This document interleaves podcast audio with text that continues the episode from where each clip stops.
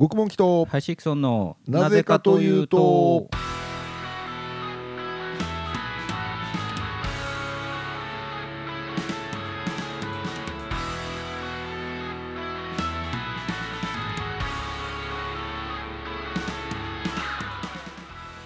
はいというわけでこの番組は体は40代心は小学生の僕たち2人が世に潜む半ズボンたちにお送りする青春アドベンチャー番組でございますはい始まりました。あ5月うん。1日、5月になった、ね。早いわね。ね収録日にはうん。まだ相変わらず4月の12日えですけど、となっておりますが、うん。ね5月早いわね。の、うん。その早いわねのうん。元祖と言われているさとちんさんもね、うん。この前何でしたっけ？あのあのなリスナーさんからの、うん。あまあ、つばめ三条 FM で、うん。我々のバックボーンであるつばめ三条 FM の人気番組、さとちん電波のさとちんさん。ねうん。が、えー、となんだリスナーさんからのお便りで、うん。えー今朝下田のほほ高校から、うん。えー、燕の、まあ、三条の人からの、お便りだったから、うん。下田の方角からうん。燕の方向に鳥の大群があの朝あの早くバーななんつうんだろうなもう飛び立っていきました、これなんか季節の移り変わりかな何かなんでしょうかみたいなことでこううん。書いてあった、まあうん情緒あふれるそうですメッセージが。ねそんなお便りうち来ねえもんな。どう処理すればいいんだそういうの来たらな、やもう逆になんかそういうのを一回送ってきてほしいですよねなんかね。絶対面白い。ま あそれはそれで面白いな。面白いからね、ええ。まあ、それに対してさえそれに対してひとちんさんあささとちんさんがね、うんその中にうん。ひとちんっていたっていうのがもう もう分からねえんだよね。もうひとちんさんが何なのかがもうだんだん分かんない。ね。一時期保冷剤の中身とかね。何のことなのかせめて個体であれって思うんだけどな、そういうのがありましてですね。ねええいやだからもう本当にゴールデンウィークって言われるも言われてたもあのあはいはいはい。いろんなイベントが。そうがそう。そうこれだったらもう僕も言わせてもらいますけども、うん。4月の29日ですか、あの超世代トークということで、うん。はいはい。もうあのプロレスラーでも何でもない、ん。あの元レスラーのね、うん。川田俊明さん、うん。田上明さん、うん。小橋健太さん、うん。菊池剛さん、うん。この、え4人の、うん。えートークショーが、はいはい。えー東京・新宿のホテルで行われるということで、うん。まあ、1月の発表だったんで、すぐ、あ申し込んだの申し込んで、はいはい。一列目、一番最初の申し込みだったんです、僕ら。誰よりもね、ええ。そのし四天王プロレスと言われてる人たちが、まあ、全国の誰よりも多分好きな自信があるんでね、そのぐらいのアクションを起こしたんですけども、それがに4月の29日の、あまあ、要はこの配信日のちょっと前に本来やる予定だったんですけどさすがに状況が状況でしょ、運営からね、えーっと多分3月の末ぐらいだったんでしょうけども、やっぱり延期のお知らせと。ああもうまあ本当しょうがないですね。まあね、うん。あの中止じゃなくて、まあ、延期でよかったなと思ったんですけども、でその延期した日、うんうん。なんと三沢光晴さんの、えー命日であるの。6月13日で地形じゃねえかと思って絶対無理だなと思いますよねこれね。いや本当読めないですよね。ちょっと無理だなっていうかそのぐらいだったらまだなんかこう、なんつうんだろうな、会社の人から行くなよって思われそうな時期ですよねまだね。正直ね、いやうん。ー何をもって事態を就職したかっていうかみ何をもってみんなが安心するかね、そうそういうなんだよね。そうそうそうそう会を。だってあのその、えー超世代トーク、うん。そのトークショーの運営会社なんですけども、さらにね、うん。あの司会者は当時の名物アナウンサー若林健二氏をらなんかこうよ呼びましたみたいなこと書いてあるけども、はい。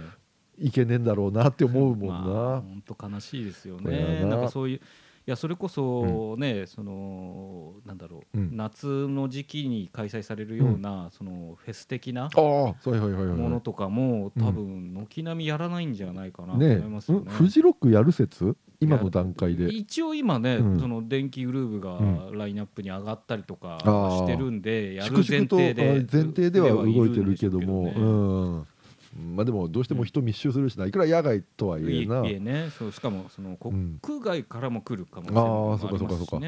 うん。ねえ。まあまあオリンピックが延期になったんのをどう中心として捉えるかっていうことですよね。いやーだから本当にだからもう3週目ともなると、うん。多分本当に今ね我々がこの期にあの、うん。のんきって言ったらあれなんですけど、うん。このまあ、ちょっと頓着ないまま喋ってる、ね、ないまま喋っている状況うんがどうなってるかはわからないですからね、この新潟県内とかえね、ー、5月1日な、今ちょっと4月12日の収録ですけども。だから、じゅまああのね、うん。よくこの番組でも言いますけども、うん。その我々の情報源うん。が基本的に収録前ギリギリに直前で見てた ワイドなショーか、えっ、とサンジャポか、うん。アッコにお任せと言われてますけどもね。き今日に至ってはだってあれじゃないですか、うん。えっ、とワイドなショーが総集編だったからね。ねあれうんの見ると何かあったなってやっぱ思そうだようもんな。いやだからうん。タレントの皆さんたちも、うん。そのああいう密集した場所で収録とかすること自体がそもそも危ないって危ないなってきてね。ね。マスクえやっぱテレビ出る分にはやっちゃいけないっていうところがあるのかな、うん。そうそうそうほんでやっぱり広い間隔取ってアッコにお任せは生放送やってましたけど、うんやってましたしね。あそまあサンジャポもそうか。そうそうそうそう。えだから、えあのーなんだろう、えー報道ステーションのアナウンサーが発症したとかはいはい。うんうんうん聞くと、だからうんもう本当テレビ局内もやっぱやばいんじゃないかなあーまあまあねあるよね。だったらもう本当にあまあまあ報道番組はまあ常にやっぱりやらなきゃいけないですけども、そういうバラエティとかに関してはもう再放送でいいのかなとかねね、しばらくは、ね、昔のやつでもいいんでね。そうそうそう。今本当そうなってるかもしれないけどね、リアルタイムでうんは、ああそうかそうか。この5月1日の時点でね。だからなんか芸人たちがそのリモートはリモートで、うん。えー、とゲスト出演みたいなの番組もね見ますしね。あそうだね、うん。あのワイプとかっぽい感じでね。だからなんか、あのー妄想いまあ本当に妄想なんですけど、うん。会社に勤めていてなんかあの本社が東京なんで東京は全部、は 妄想だな妄想なんですけど、ええ。ー全部嘘ですよ、ええ。えー 今から言うのは全部嘘なんですけどあの全員リモートワークで、ええ。自宅で全部仕事をやってもらってるし、えうんで僕が勤務している、うん。まあこれも嘘なんですけど新潟の、オフィスでも、ええ。そのリモートワークっていう状況になったことを、うん。それこそ鑑みて、ええ。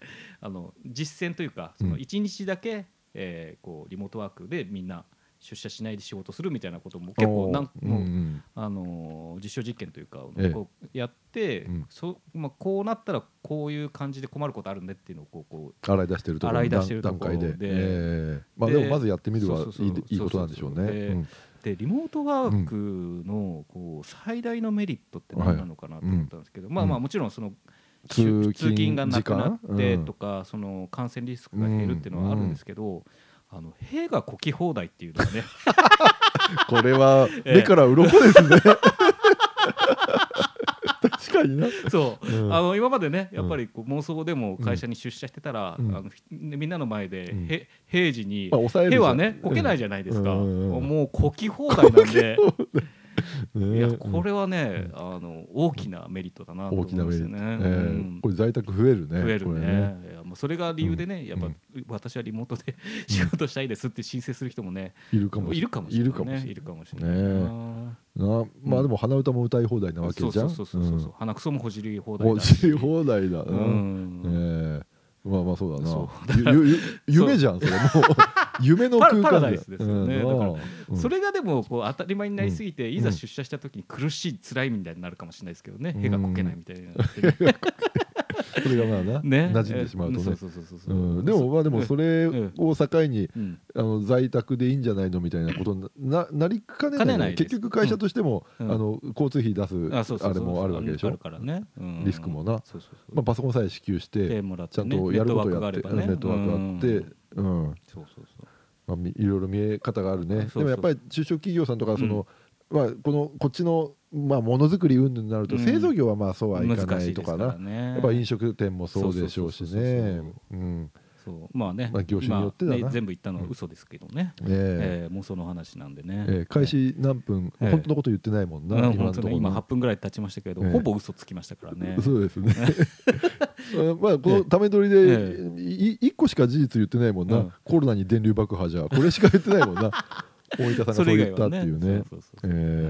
ということですけども、はい。はい、今週も、うん。えーテーマテーマ、えーコズミックイプシロンってどんなゲームということでお便りいただいておりますので、いただいてます。そちらの、えー紹介をさせていただきます。はい。はい。小学生より小学生獄門祈祷林彦村のなぜかというと。はい。というわけで、はい。あとそうですねリモートワークのメリットをもう一個思い出しましたね。ほほほあのこの我々のような打番組をうん。聞きながら仕事がしやすいっていうところああ。それはできるか、うん。ええまあね、ん。あのまあ効率は上がらないとは思いますけども。まあ逆にね、うん。あの聞き逃しても全然気にならないから集中できるかもしれないですよね。あそうだよね。うん、うん。一個も響くこと言ってないだろうしな。なうんそうですね、ん。でもラジオ聞いてて響くことってでもあるかな？もう世の中のラジオうん。一応聞きながら仕事してるけども、うんうんまあやっぱなかなかね,、あまあね。の模範的なことしか言えない番組がまあまあ多い,、ですからね。ですもんね。うん。えーということで、まあ、うん。ちょっとディスってみましたけど、でうん。もあれですね、うん。あの某、まあ、我々ねこの配信元っていうか、一応新潟なので、うん。新潟にはまあ2つの県域放送っていうのがあってね、はいはいはいあのコミュニティじゃなくて、うん新潟全県うにん周波数をこう、うん。と届かせる、あの放送局がありますけども。二大巨頭がありますけども、一つの方がまさかのねねまさかね。ありましてね。停波ですからね。停波っていう言葉を初めて知るっていうな。ね。うん。ええ停波の「停」っていう文字から察するにまた復活あんのかなとかちょっと思っちゃったりするんだよな、なんかな、まあなんとも。でもなんかほまあ本当経営的な事情ということで今回はな、まあそれにコロナが追い打ちをかけたのかもしれな感じがしますけどもね、うん。いやまあちょっと非常に残念でね、うん。あこっちの方が停波かって思っちゃいましたけどもね。まあまあね。もう具体的な固有名詞は何も言いませんけども。あこっちかあっちじゃねえのかとかちょっと思いましたけども、はいということで、えーじゃあえっ、とですね。そんなラジオが好きなこの方からもはい。いただいております、はい。えーラジオネームビッグザブドウさんですね。ありがとうございます。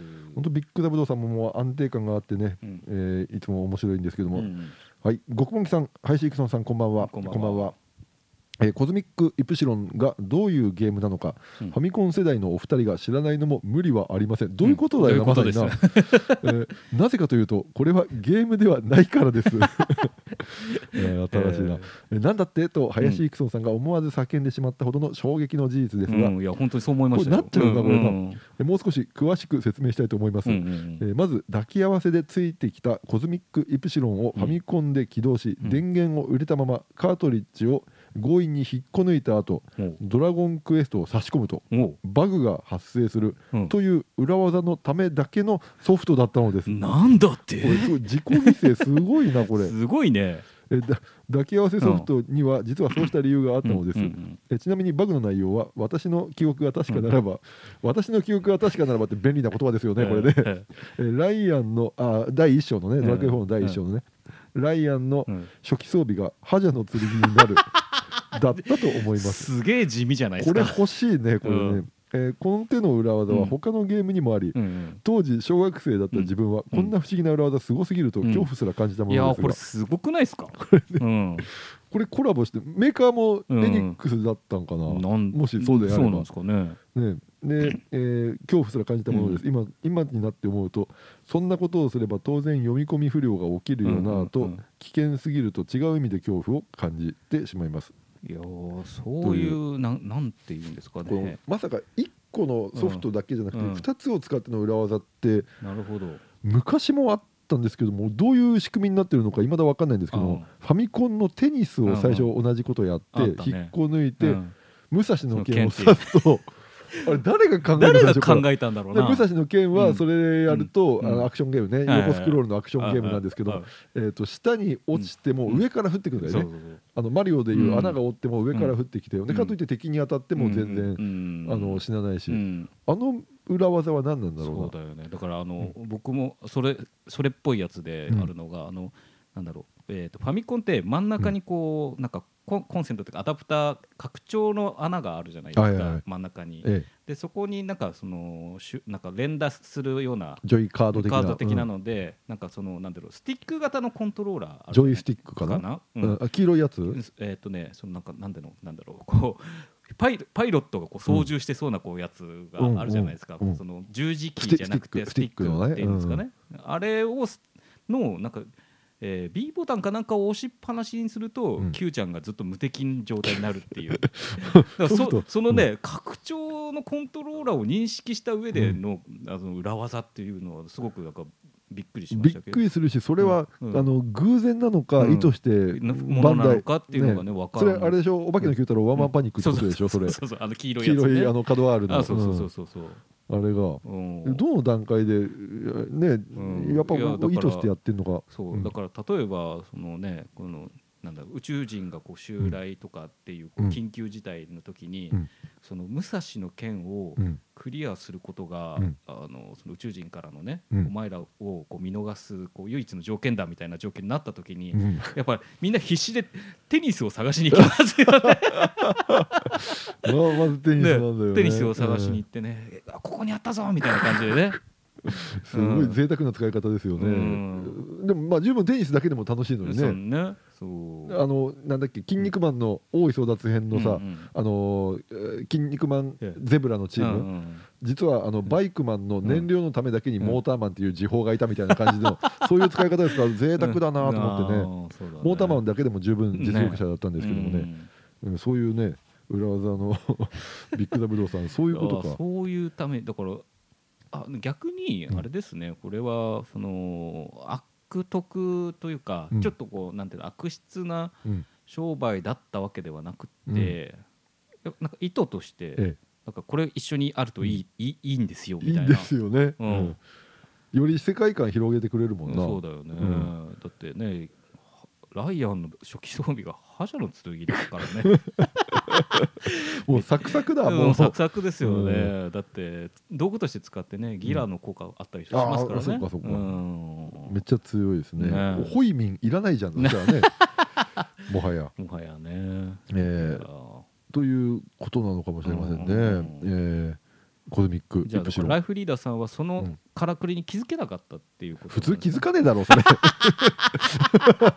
もはや。もはや、ね、えー、いやそうまだそういうことですよね、ね、これ分かってればね。分かってればね、えー、コズミックイプシロン。でもまあ、うん言ってくれればいいのにね、ね、店の人もね。もね、うん、これこれにこういうふうに使うんでっつって、うん、でもコズミックイプシロンだけでも面白いという、うん、あのライフリーダーさんからのねね。あの一言もありましたのでね、ね、ただあのゲーム内容についてなかなか皆さん誰も書いてないんで。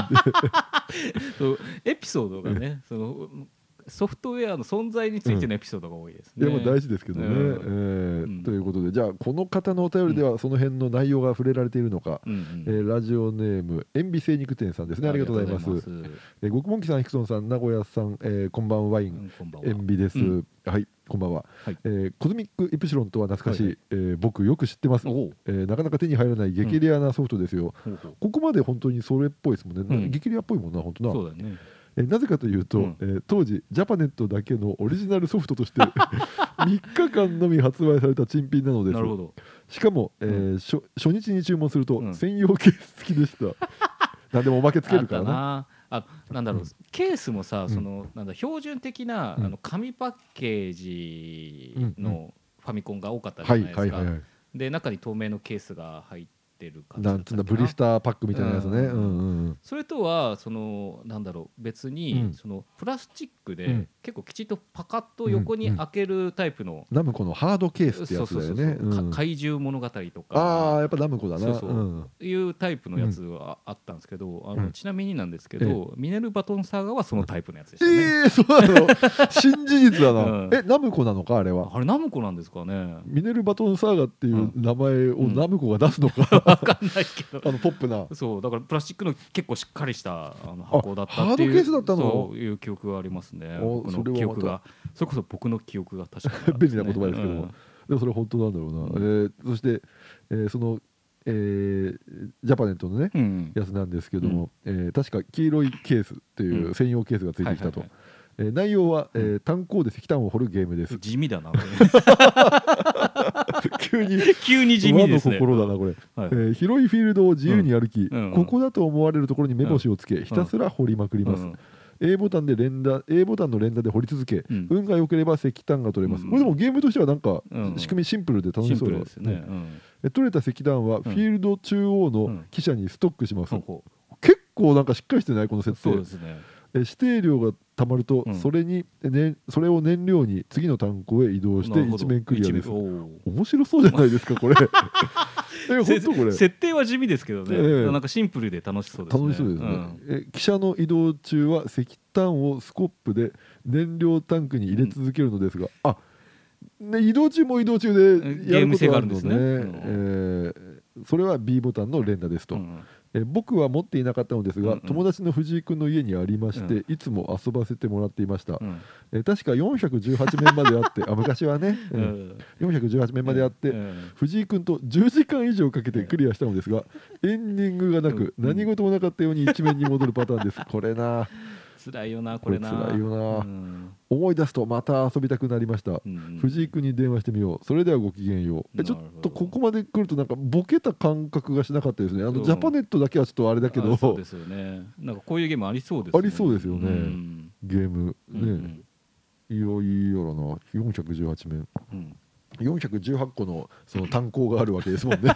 いうのが世界中のね。ええ世界中なんだな、これでも本当にありそうだな、うんでもそのえー、とジャパネットだけのオリジナルソフトとして3日間っていうのはちょっと確かにうんって思いますけども、うん。そういうなんかこう企画品でレアなやつがあって、あのうん。ハイスコアゾンビハンターっていうね、あのアイスの、うん。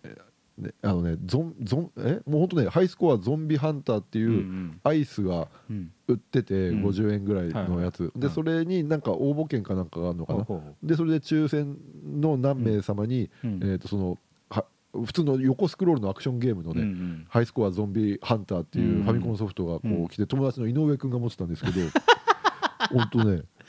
何個アイス食ったんだ井上君は。そういうことだよね、うん。あの最初あの電源入れた時に、うん。あの肉声でね当時では画期的な、ハイスコアゾンビハンターっていうから始まって、おなんか音が出るそのなんだファミコンソフトは僕ゴーストバスターズしか知らないんですけどね。ああゴーストバスターズもそうだったんだ。なんかゴーストバスターズもうん。なんかそのオープニングすると「ゴーストバス!ターズ」みたいななんかあうっすら聞き取れるみたいな。でもスパルタン X もな、うん。最初あの、うん。あとかもあったしね。ね。あと水戸黄門も確かねそういうお音声があったんですけどもね、やっぱり肉声って当時はもう、うん。あのかすれにかすれてたもんな音がな、ねだからすうん。本当容量食うからね。揚力、う。ん。ええ。でもそのハイスコアゾンビハンターあのドラゴンボールでも突っ込んだけども、うん。あの体力回復する、うん。あの何あアイテム、うん。えっ、となんかチキンで、うん。えーチキン鶏肉を食べるとうん。30ぐらい、あのうん。ライフが戻ってケーキ食べると100個ぐらい確かにライフが戻るなんていうなんかあったよね。ね、ドラゴンボールシェンロンの謎でもね、ケケーキをね、えあの道端にあんなき綺麗な形したショートケーキがあるのかよっていうね。それ言ったらファイナルファイトなんかあの寿司の下駄か 寿司の下駄からあるからなあれな。どういう状況だよって話だよな。あんなアウ。トロのやつらがなんで下駄から持ってんだよな。下駄っていう名前かよくわかんないけどさ。ガム食っても体力回復するからな。なうん。そう。だからそういう意味で、うん。ハイスコアゾンビハンターは、うん。まあ、やっぱり商品が商品なんで、うん。一番ライフ回復するのがアイスなんだけどこれ無理じゃねえかこれ。無茶じゃねえかってな思ったよね。なんならこう冷たいからちょっと急いで食べなきゃいけなくて、なんか隙を作るよな。なうん近く過敏の人にはね染みたりとかしてうん。そういうのはありますけどもね、いやーでもそういう企画もののファミコンって今となってはもううん。レアな、レアでしょうね。あれなんだろうな、ん。でも子供の時ってやっぱり箱なんて取っとかねえじゃん。そうだよね。大体。うん大体ね。あのーやっぱりあのファミコンケースなんてさ、うん。普通にあの裸のファミコンカセットをバーって並べて、うん。で上からグラデーションを楽しむものじゃんそもそも、箱なんて取っとくわけないよね。そうだよね。物持ちいい人でもやっぱり説明書じゃない、そういいとこ、だよね。そうだよね。説明書ってでも最初によよ読んでからやる派だ。いやー全然読まなかまず読まないでやってうん。分からん時にみたいなもんだよね、うんうんええ。説明書読んだことねえわなそういえば。そうだよね。最初のあのファーストうん。インパクト、うんうん。あのタイトル画面のこの感じとかをまず、うん。あの説明書で見たくないっていうね気持ちがあってね。にうん。そのぐらいファミコンって魅力的なものだったはずなんですけどね。ね。えーということで塩ビ精肉店さん、これ初めてなんかこう、うん。なんて言うんだろうなゲームらしいゲゲームらしいね。内容の踏み込んだ、あの内容でしたけどもね、はいなんかそれがゆえにあのめちゃくちゃ面白そうに感じましたね。実際にな。実際にね。だなんかすごいイメージできましたもんね。うん。いや本当そう。なんかね。そうそうそう。だから、うん。そのバルーンファイトとかもさ、うん。なんか本当に操作とか、うん。うん。ゲーム性としてはすごく単純ではありますけあどあれーはいはい。めちゃくちゃねこう、シンプルで面白いですしね。そうだね、うん。あの浮遊感ね。そうそうそう。実際に。実際の操作はほとんどボタン連打とね左右移動ですからね、これあの、うん。なん燕三条 FM にも番組を持ってらっしゃるあの、うん。ゲームセンター768というあの、うん。ヒジアンさんもね、うん。やっぱりあの今のゲームはやっぱ複雑すぎて、うん。そのレバーとボタンだけで、うん。あのかいあの完結するその、うん。あれなんだ、えーパックマンか、はいはいはい。まあ、あれがやっぱり一番こう分かりやすいでね。ね。あれとインベーダーゲームとかな。そうそうだって今だってさ、そのもう全然やってないですけどプレイステーションだとか、なんかスイッチとかも、ええ。ボタンを押すぎてまず何を押せばいいのかわからないよね。うん。そう。だからあのそのパックマンとかに比べると、まあ、ときメモなんてさ、うんあの用紙ポポイントを上げるとかさ、うん。数学をポイントを上げるとか持てるためにね。うん。複雑すぎるよな。複、雑すぎるんですよね。ね。えーというね、うん。まあ、対局の例はときメモだと。だってなんか、うん。いなんか全然わかんないですけど、うん。あのあるなんかリアリティを追求しすぎて、うん。なんかお腹が減るみたいな設定とかのあるゲームとかも今あるらしいんで、おおあのあとはその武器がきちんと劣化するとか、ああそういうことか。きちんと整備しないうんうんと銃の性能が下がって使えなくなるとかうん。主人公のお腹が減ったらうん。やっぱりこう体力ゲージが減るからうん。途中で食事を取らなきゃいけないみたいな。リアルのそうそうそう。本当に旅行けっていうねそういうのはね。そこまで設定細かいんだったらリアルでやれっていう感じになっちゃうよね。なるほど。あ今そういうのがあるんだ、うん。ねドラクエの3でさ、うん。フィールド歩いてて、うん。あ朝から夜になるんだだけでも十分当時はリアリティを感じたもんだ感じたけどなね。時間経過がするんだね。するんだってね、うん思いましたけどもね。ということでコズミックイプシロン、うん。塩ビさんの件はね、うん。かなりこれはこれで信憑性の高いはい。点だと思います。じゃあどうしましょう、はい。もう一人いきますか？ははい、えーラジオネーム青のり王子さんですね、はい。ありがとうございます。実力者ですね、はい。えー、極門記さん極門記さん林ヒクソンさんこんばんは。こんばんは。青のり王子です、はい。えー青のり王子の王は、えー上に白がある。あん。皇帝の皇ですよね、えーです、えーなぜかというと普通の王だと青のり卵みたいに 見えて。これちゃんとなぜかというと使ってますね。ここがじゃあアパッチさんとはまた違う 方向性ですね、ねえーなぜかというと普通の王だと、うん。えー青のり卵みたいに見えてうん美味しそうだからです、確かにね。うん。えーさてコズミックイプシロンというゲームですが、えー筑波万博で人気になった1985年の、えーコスモ星丸くんが、うん。後に全国に飛び火したうん。博覧会ブームの中で覇権を取り戻すため、うん。えー各地のマスコットキャラをバッタバッタと泣き直していく アクションゲームではないでしょうか。って何と間違ったんだっちゅうね。えーえーそうだとすると、えー痛恨のバイクに少女に何が起こったかと叫ぶと、うん。主人公のコスモ星丸くんが小泉京子さんに代わる裏技があありそうですので、アイデンさんはうん試していただきたいものですということでね、えーまだまだライフリーダーさん持ってんのかなまだあの ゲームねそもそもね。そうだよね。ファミコンを今もリアルでやってるっていう人はどのぐらい世の中にいるか、まあ本当レアなうん。ケースだと思うんですけどね、そうだよね。ましてやコズミックイプシロンだ少女に何が起こったかって当時のドラマでしょうかね、そうだね、ちょっとその辺のね当時の,、ねドあのドラマとかを見る、ええ。あの人間ではなかった我々がね。あの長渕剛さんの家族ゲームとかそのぐらいしかわからないですね、うん。親子ジグザグとかね、えーですけども。なんかその、なんだろう小泉京子うん。が、あのエピソードの中で出てきてましたけど、はい。あのうちそのなんだろう 前にディスクシステムが家にあったってはい言って、はいはいでその時に、あのなんだファミコンソフトは、うん。えっ、となんだえスーパーアラビアン初めて買ったああはい、ゲームはね。それもどうかというぐらいの スーパーラビアンね。いいですそう。ねであのディスクシステムで初めて買ったのが、あのこれ僕じゃないんですけど、はい。姉が買ったのが、ええ。ー中山美穂のときめきハイスクールだったんですあよね。あはいはい。これも有名な、そうそうそうそう、ええええなぜあれだったのかっていうのがね。女子が女子のまあ憧れとして憧れとしてね。買うパターンのね。つまんなかった記憶はあるんですけどね。あれ全クリすると最後電話番号が出てきて、うん。そこに電話するとなんかこう、えー、と向こうがしゃ一方的に喋ってる電話に当たるという。うんそれがね、ね。今の LINE の公式アカウントにつながってますからね。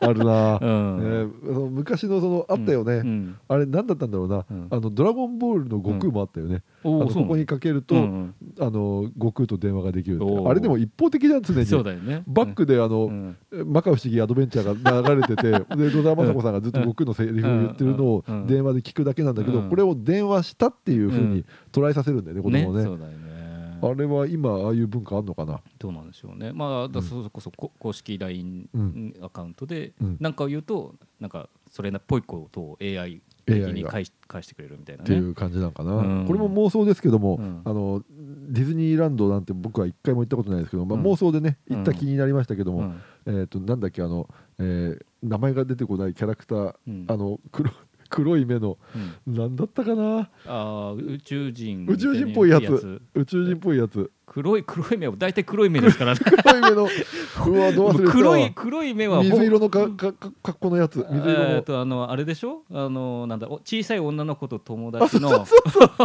名前が出てこないですけど。出てこねえやつ。あれも AI なんかな、ああれあのキャラクターの会話するなんか小空間劇場みたいな、でっかいスクリーンがあって。なるほど。あれに対してこう、セリフを言うと、なんか喋って返してくれるみたいなね。あスティッチだっけ？ステッチステッチステッチ。だっけ、ねえもう好きすぎ好きすぎてね思い出せないディズニーが。ね。いや黒い目からのヒントでねねここまでかぎ あこぎつけましたけど、えー、スティッチとかもなんか、ああいうのも AI なんかな。あれはちゃんとセリフがあるのかな？ちょっと面白いこと言うんだよねそれなりにね。後ろに声優さんがいる可能性もありますしね。ね、まあ、声はちょっとまあ変えてるかもしれないから、係員の人がやってるかもしれないですけどもね、ああいうのとかも AI なんかなどうなんですかね。ねということでですね、えー、コズミックイプシロン、うん、えー、っと。まあ三今日三通四通三三通三通でしたね、えー、はい。どれも信憑性がありました、ね、実力者でした、はい、はい、ありがとうございます。コロコロよりもボンボン派。極門機とハイシクソンのなぜかというと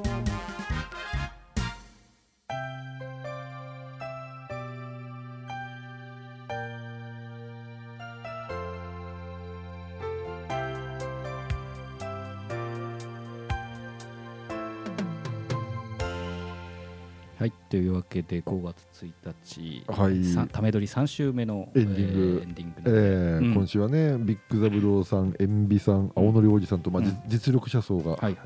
またね、うん、えー、安定したお便りを見せてくれましたけども、うん、いいですね。コスモ星丸くんっていうものを思い、ビジュアルが思い浮かべられればいいですけど皆さんね、うん、そうだね。筑波万博って85年だったんだよね確かね、筑波エキスポ、えー、なんかあれだよね、浮き輪みたいのあそう。浮き輪、まああの土星の星みたいなやつね。ね、ええあれを模したアニメとかあったのかな当時な。ですかね。ねいいな。派遣を取り戻すためっていう このボキャブラリーは素敵ですけども、ということで、えー、じゃあ、まあ、収録はもう一本この後控えてるんですけども、このタイミングで、えー、次回募集テーマ、はい。えー、発表ですけども、うん、これはシンプルにいきますよ。これ皆さん必ず持ってると思うんでね、はい、えー、次回募集テーマ志村けんの思い出ということで、えーまあ、僕らのあの志村ロスを皆さんのとまあ共有したいなということでですね、やっぱりこうなってしまったからこそ、うん、やっぱりこうなんだろうこうエピソードをこう、みんなで共有して、やっぱりこう志村けんさんっていう存在をこう、ずっと永遠のものにしたいっていうところねね気持ちがありますからね。ね。えー、志村けんさん。だでも、やっぱり志村けんって今偉大すぎてね、うん、あのまあでも子供の頃一番やっぱ没頭したんだろうな、うん、今見てもまあ当時のは面白いとは思うし、うん、でも今もあれだもんな本当になんつうんだろうな、まあ、ヒクソンとの、うん、えー、まあ、連絡のツールとして必ずやっぱり志村けんという言葉なぜか入ってるもんな。この志村さんがこうなる前によ。こうなる前からね。ね、そう、共通言語でしたから、ね、共通言語だよね、えー、だから、うん。いやだからスイカ人間とかね、えー、えー、当時は怯えたしね。あそうそうスイカ人間ね、うん、種をまき散らしてそれによってこう、うん、どんどん感染者が増えていくなんてまさに30年後のこれをよ、予見したかのようなね,、あの出来事でした。あとは僕はなんか加トちゃんけんちゃんご機嫌テレビのあの探偵の、うん。コーナーね最初のね前半のな。ドラマ。そうそう。なんかあのなんだろうこう依頼主みたいなテープなんかテープかなんかを送ってきてなんか私だみたいな感じで。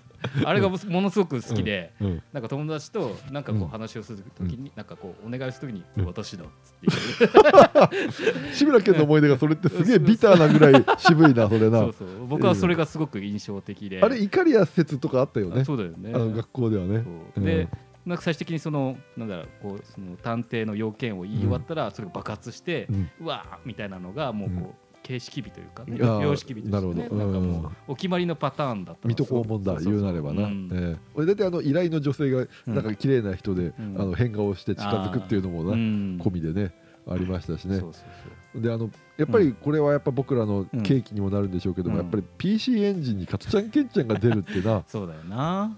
あの、すごいあこの前なんかすごいネットで叩かれてるライターがいて、はいはいはいえーっとその PC エンジンのミニ、うん限られた制限がある中で、うん。なぜ、まあ、海外版とはいえ、はいはいはいなぜあの加トちゃんケンちゃんのあのゲームを入れたのかっていうのでねすごいねそれを書いた人が叩かれてましたけど。